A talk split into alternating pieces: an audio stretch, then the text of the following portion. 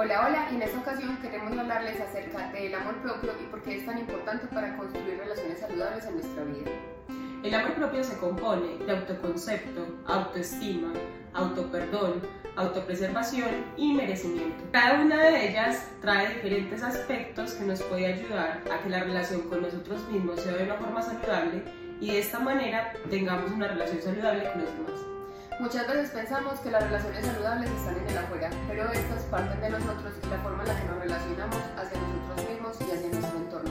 Por eso te invitamos a que evalúes estas áreas de tu vida para que puedas ver dónde no están tan armoniosas como tú deseas y las transformes.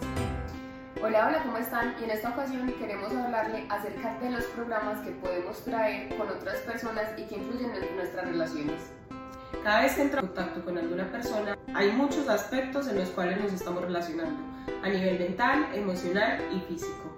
Es por esto que mucha de esta información la traemos de vidas anteriores, si crees en ellas, o tal vez de otras dimensiones, en las cuales se activan estos programas para poder terminar de sanar toda esa información que aún está.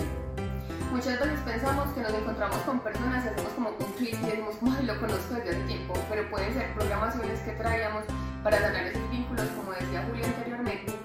también para transformar la relación en una relación para el bien mayor de ambas personas.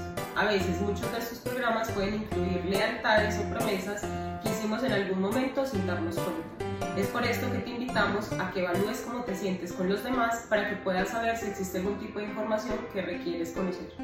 Hola, hola, en esta ocasión queremos hablarles de juegos de poder y manipulación en las relaciones. Muchas veces pensamos que nos estamos enfrentando a la relación desde el adulto porque tenemos una edad estimada o estamos ya muy grandes, pero muchas veces es nuestra niña la que está en la relación, son esas emociones y aprendizajes inconclusos, son aquellas situaciones no resueltas que nos impiden entrar en una relación desde el adulto.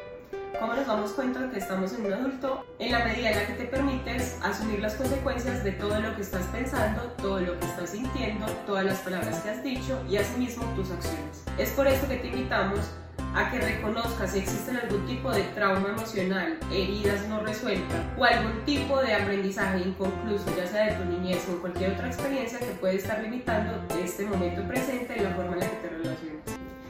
Hola, hola, y queremos profundizar más acerca de las relaciones. En este momento te hablaremos de las relaciones ecuánimes y cómo podemos entablar relaciones de pares y no entrar en una relación desde el rol de mamá e hijo o hija y papá o que estemos dos niños jugando como en la casita y que podamos entablar una relación en la cual cada uno sea el adulto y cada uno llegue a compartir y no a llenar necesidades que no han sido sanadas.